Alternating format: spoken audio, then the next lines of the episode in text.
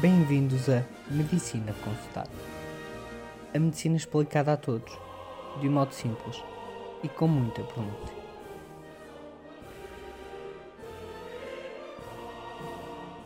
Este mês de novembro celebramos o nosso primeiro aniversário.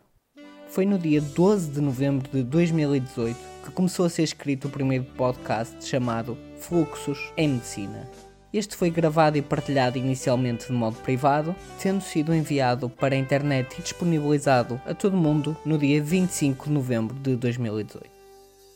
Quase um ano depois, apresento-vos o episódio 54. Nesta segunda parte do episódio, a poluição do ar mata Vamos começar com uma notícia para depois nos focarmos em modificações que todos podemos fazer terminaremos com alguns exemplos de sucesso hospitalar a nível mundial. Durante todo o episódio, são convidados a fazer uma reflexão sobre o quão estão realmente predispostos a fazer, a mudar, a abdicar, em nome da saúde pública, em nome dos vossos filhos. Iniciamos então com uma triste curiosidade. No dia em que publiquei a primeira parte deste episódio, logo após estar no ar, surgiu a notícia da Reuters e difundida pelos mídia a dizer que a poluição do ar estava em níveis intoleráveis em Nova Delhi, na Índia. Para os nossos países, esta não é uma realidade, ainda. Mas se continuarmos assim, é uma questão de tempo. A poluição nesse dia era tanta que tinha o potencial de causar doenças respiratórias no imediato. A visibilidade era tão pouca que vários voos foram desviados. Foram impostas restrições à circulação de carros. As escolas foram fechadas. As construções suspensas. O governo pediu para evitarem as atividades físicas ao ar livre. Mandou usar máscaras anti-poluição e manter as pessoas fechadas em casa. É quase cômico que estas restrições à circulação e às construções tenham sido feitas depois dos níveis de poluição terem ultrapassado os limites, quando deveriam ter sido feitas bem antes. Como se costuma dizer, mais vale prevenir que remediar. E é por isso que vos falo tanto deste tema, porque ainda vamos tempo de prevenir. Mas para tal é preciso que façam algo. Já. E não apenas quando for tarde demais. A poluição, inclusive, atingiu o limite máximo dos medidores de partículas. E estes nem sequer tinham dígitos suficientes para dar um número a tanta poluição nesse dia. Foi declarado estado de emergência de saúde pública e a cidade foi comparada a uma câmara de gás. Uma analogia aos tempos nazis. O efeito da poluição era comparável a fumar constantemente, a cada respiração. E pensar que isto fica pela Índia, que não vai chegar até nós, às nossas crianças, é um enorme erro.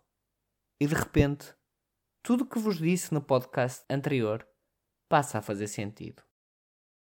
Mantemos-nos fiéis à ciência, que nos diz que é nossa obrigação apostar em dois princípios: minimizar a contribuição e a exposição. Podemos aplicar estes princípios de vários modos, com frequência obtendo benefícios secundários pela promoção da atividade física e pela poupança de dinheiro. Então, uma série de medidas que devemos fazer devemos gerir o lixo. Devemos começar por minimizar a existência de lixo, não comprando coisas em excesso e supérfluas, comprando materiais reutilizáveis. Devemos também utilizar a compostagem e reciclar. Temos de usar sacos de compras reutilizáveis e nunca devemos queimar o lixo. Devemos cozinhar e aquecer a casa de modo eficiente. Evitar queimar carvão e lenha. Evitar aquecimento a gasóleo ou queroseno. Devemos usar sistemas de aquecimento e de cozinhar com a maior eficiência energética possível, o que pode ser visto pela classe energética dos equipamentos. E devemos aproveitar o sol como fonte de energia e de luz interior. Devemos ter uma dieta rica em alimentos de origem em plantas. Devemos limitar o gasto de água, como nos banhos, nas torneiras demasiado tempo abertas e sempre ao máximo.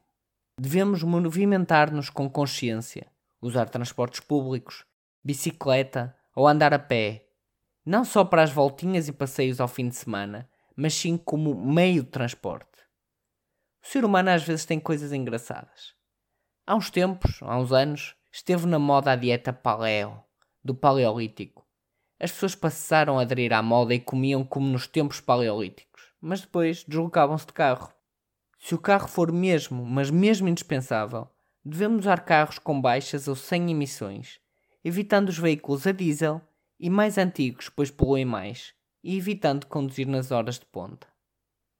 Pensem na vossa cidade. Quase certeza que é uma cidade com transportes baseados em carros, cheios de estradas, de autoestradas, cheios de lugares e de parques de estacionamento. Tudo isso é poluição. Tudo isso é contra um estilo de vida saudável, pois promove a mobilidade e a combustão individual, que mata pela poluição em si e pelo sedentarismo que traz. Devemos querer um ambiente e mobilidade saudáveis e partilhadas. No Facebook, WhatsApp, Instagram, somos muito sociais.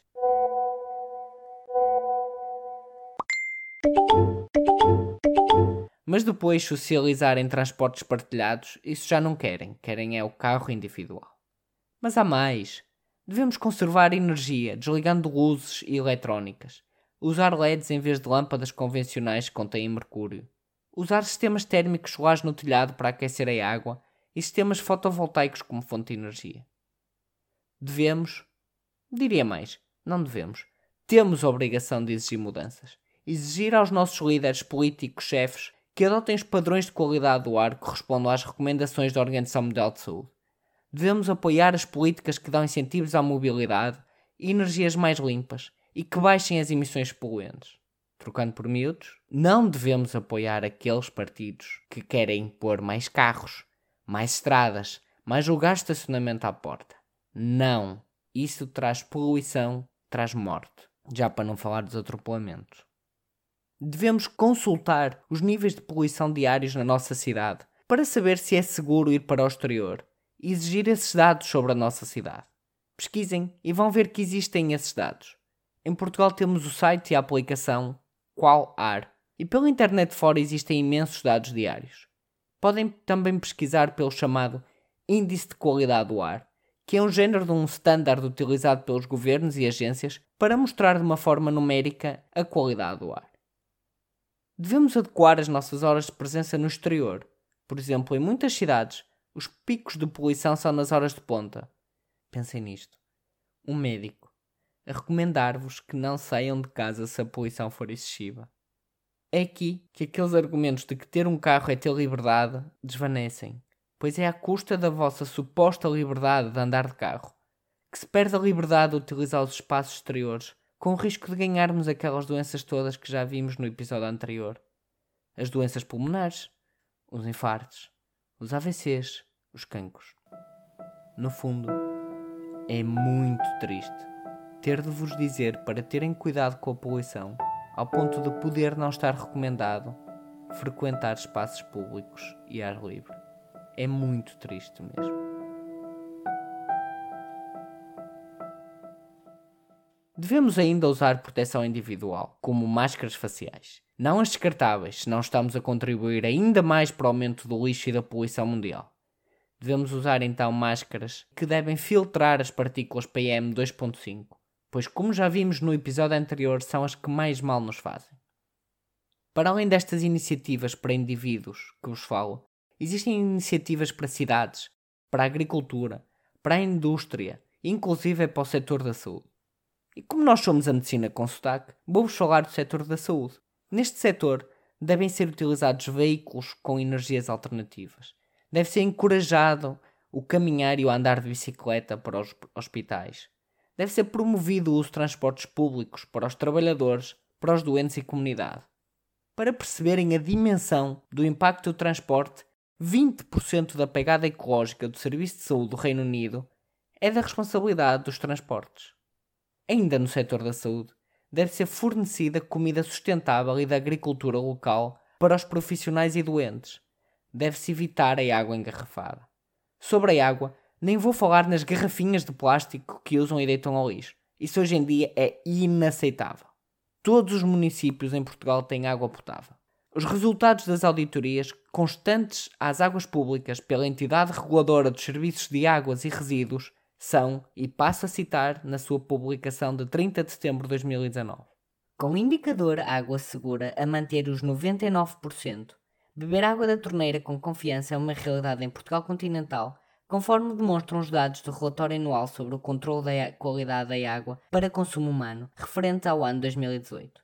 De facto, este desempenho confirma a excelente qualidade de água para o consumo humano em Portugal continental, colocando-nos ao nível dos países mais desenvolvidos da Europa Ocidental. Esta é uma entidade independente e autónoma, segundo a legislação portuguesa. Por isso, usem garrafas reutilizáveis e enchem na torneira. Mas voltando aos hospitais, vou-vos dar alguns exemplos concretos. Um hospital em Nova York com mais de 10 mil doentes, em 2008, sim, 2008, para verem ao tempo que já pensam nestas coisas, decidiu eliminar a água engarrafada e usar canecas e garrafas reutilizáveis nas suas conferências, tendo poupado 42 mil garrafas de água de plástico por ano.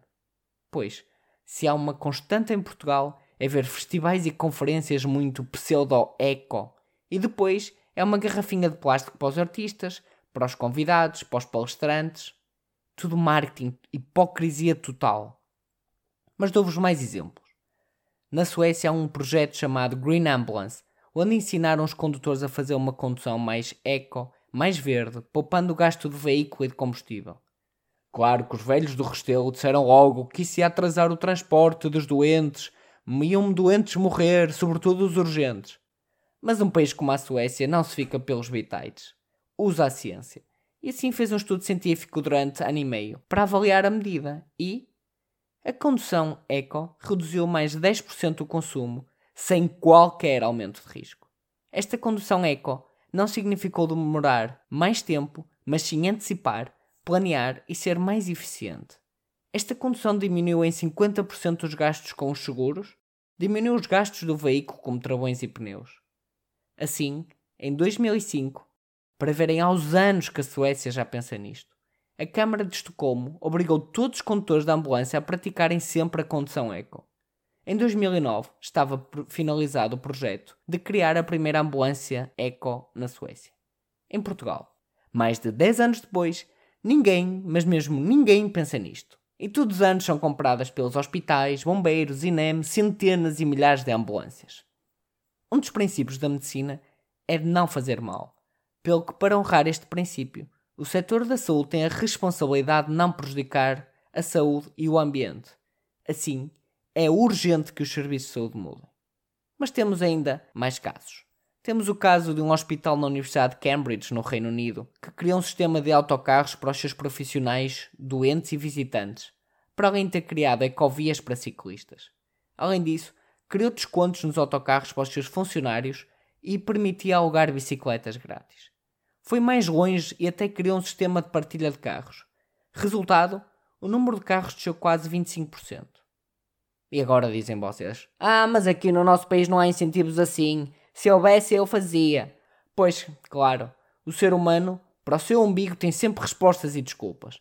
Ou porque os transportes públicos são caros, ou porque cheiram mal, ou porque não têm o horário que querem, ou porque está chuva, ou porque está sol e faz calor. Bem, nós temos a Gira, um sistema partilhado de bicicletas de Lisboa, que custa apenas 25 euros por ano. Querem mais incentivos? 25 euros por ano por uma bicicleta elétrica em Lisboa?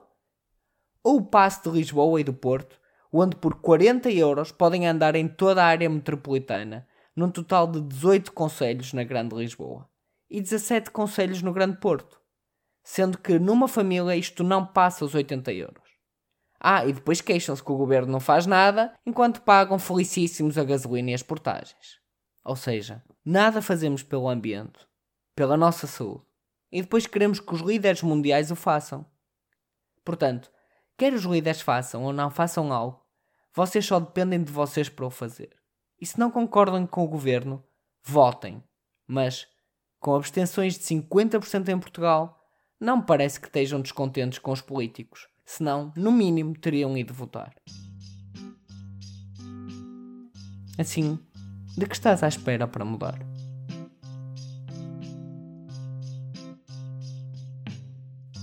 Tal como vos tinha dito e mantenho, o próximo episódio será sobre poluição e saúde. mais concretamente sobre a poluição e a gravidez. Até já!